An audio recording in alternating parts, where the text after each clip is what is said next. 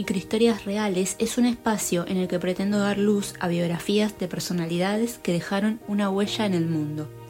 Mi nombre es Fada y te invito a emprender este viaje biográfico.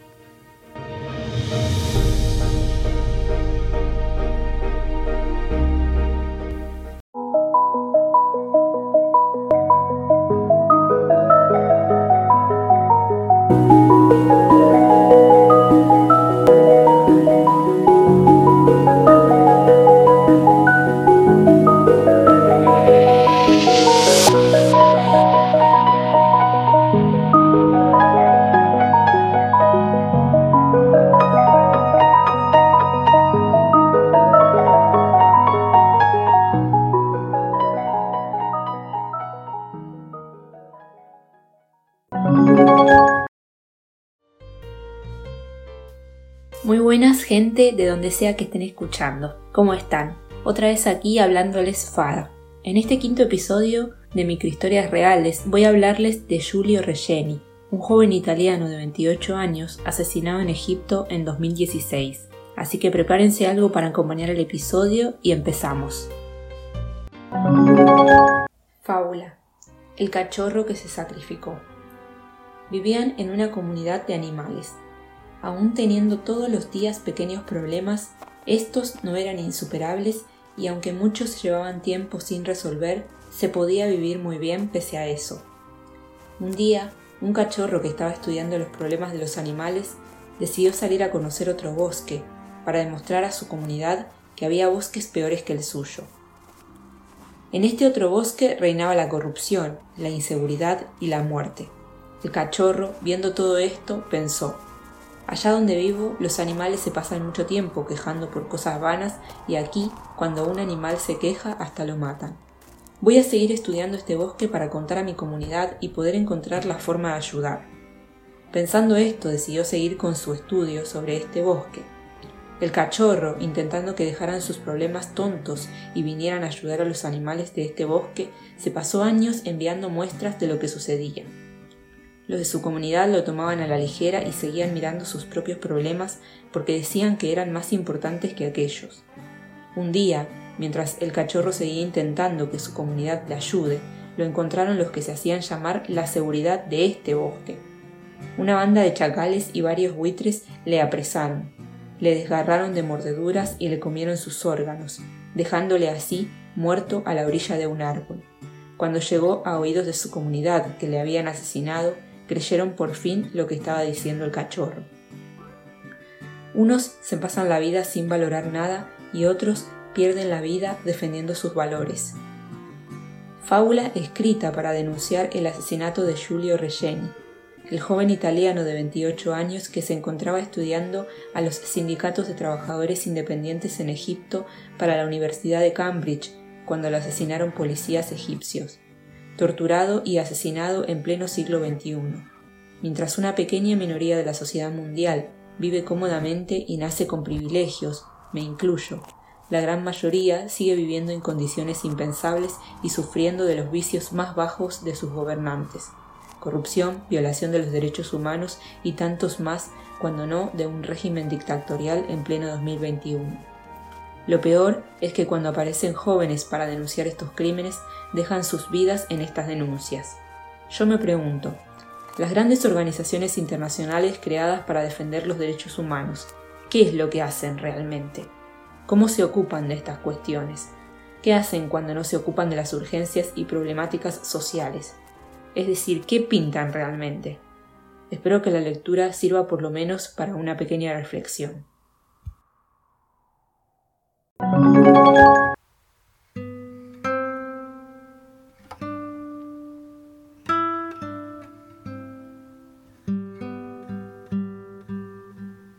La información que hay en Internet sobre Giulio Regeni cuenta que fue un joven italiano secuestrado y torturado hasta la muerte en Egipto.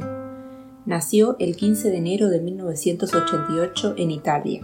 Creció en Fiumicelo, en la provincia de Udine, en el noroeste de Italia.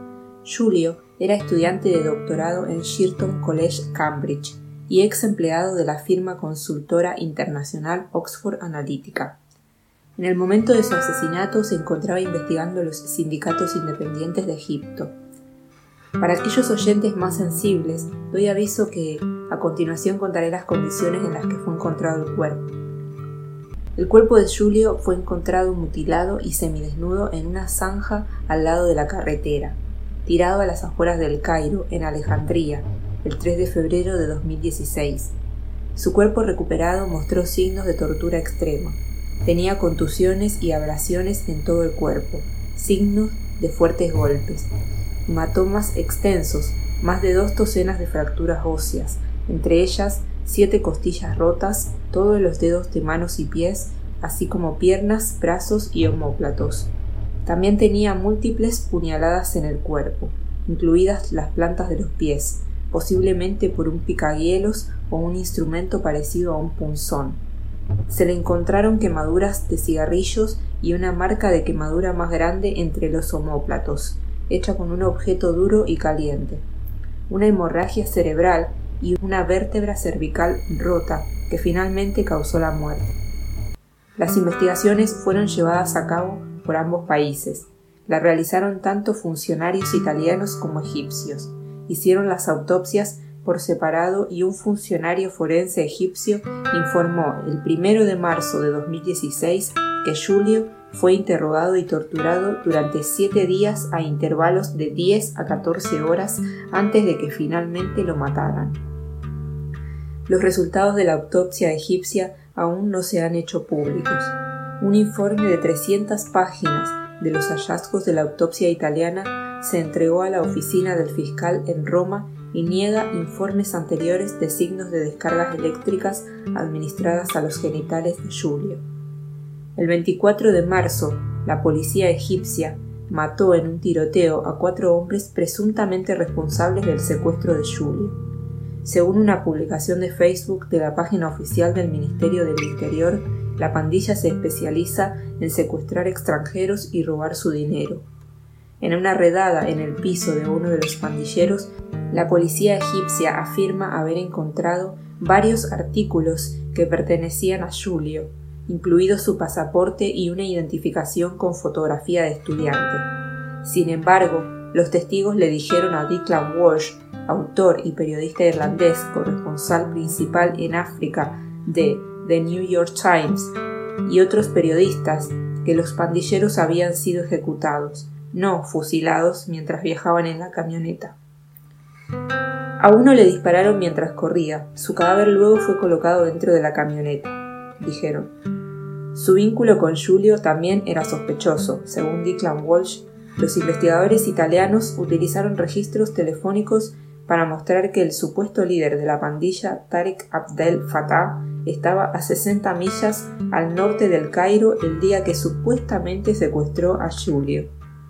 La oficina del fiscal de New Cairo luego negó que la banda criminal estuviera involucrada en su asesinato.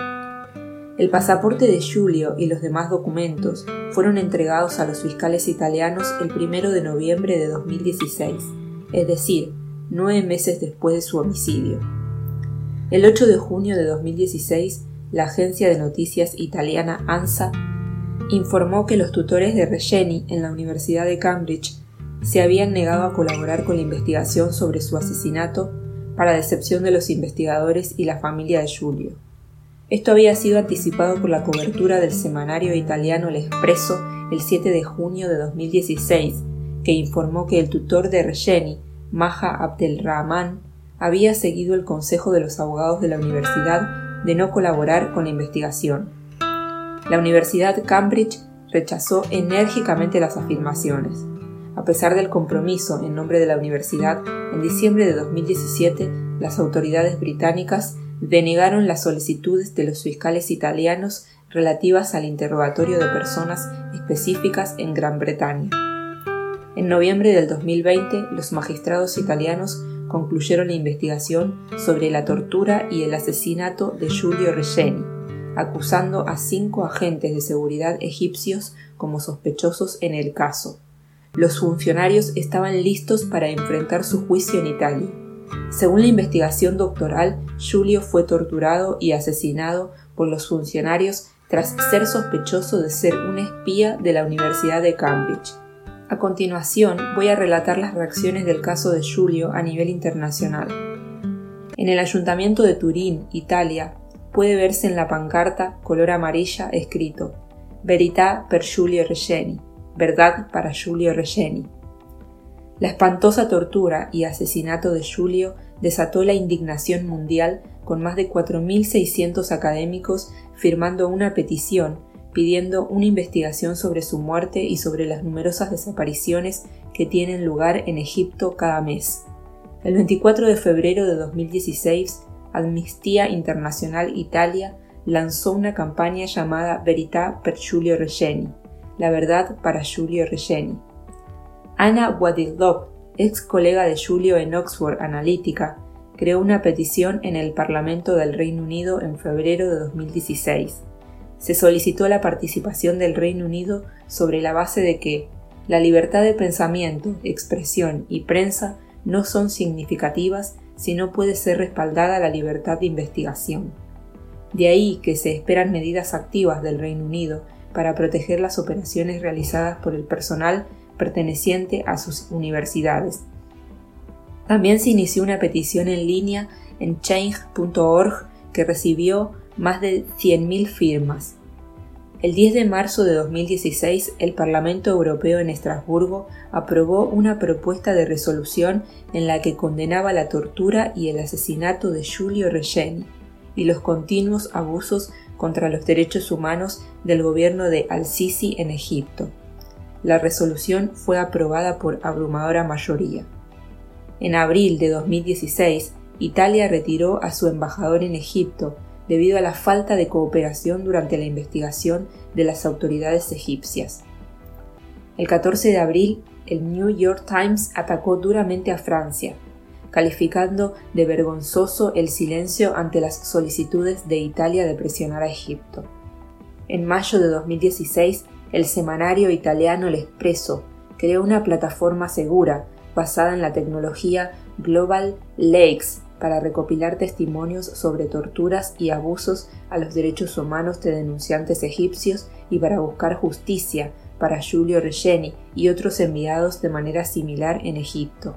El 25 de enero de 2017, primer aniversario de su desaparición, miles de personas se reunieron para recordar a Giulio en Roma, Milán, Fiumicino y otras ciudades italianas.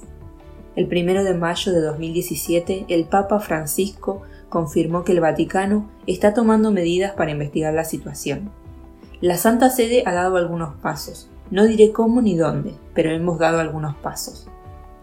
Desde 2016 al-Sisi, actual presidente en Egipto desde el 2014, había prometido a los padres de Julio su participación personal para establecer la verdad sobre el asesinato de su hijo. Pero tres años después, Paola y Claudio Regeni publicaron una dura respuesta. Ya no podemos estar satisfechos con sus condolencias ni con sus promesas fallidas, dijeron.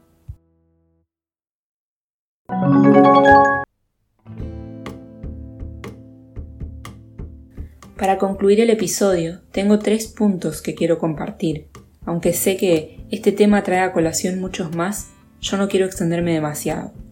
Por lo tanto, me gustaría mencionar en primer lugar, la actitud que tiene la Universidad de Cambridge al no colaborar en ningún momento en la investigación.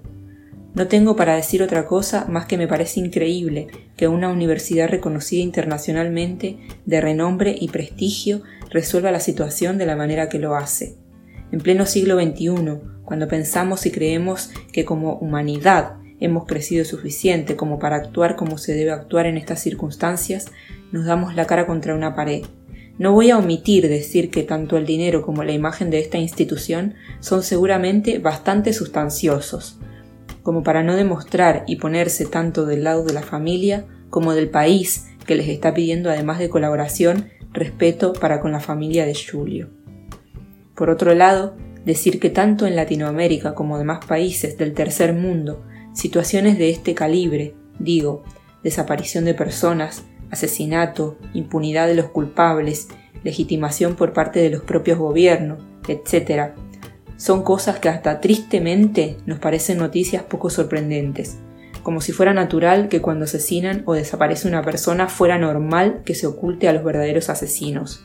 No. Naturalizar ese tipo de cosas no es normal. Porque no es ni natural ni normal que la ley y la justicia nunca resuelvan estos casos.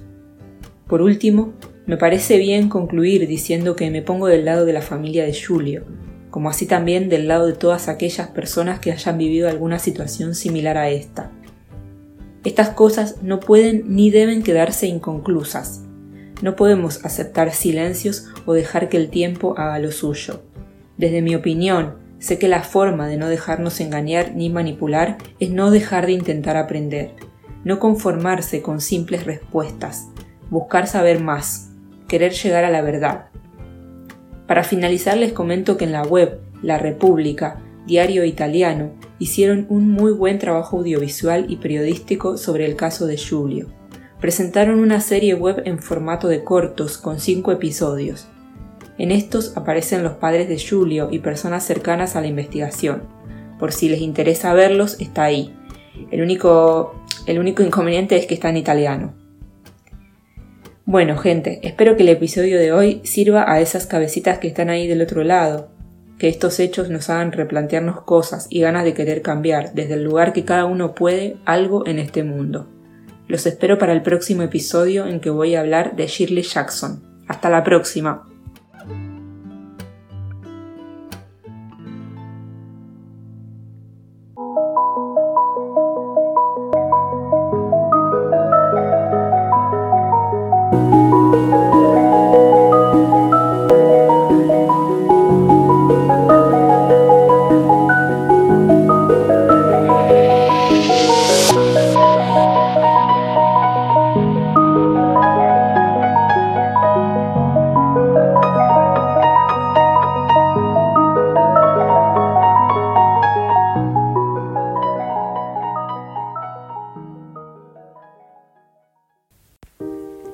Gustó este episodio y querés aportar información sobre alguna biografía que te haya sorprendido, no dudes en escribirme en la información del podcast.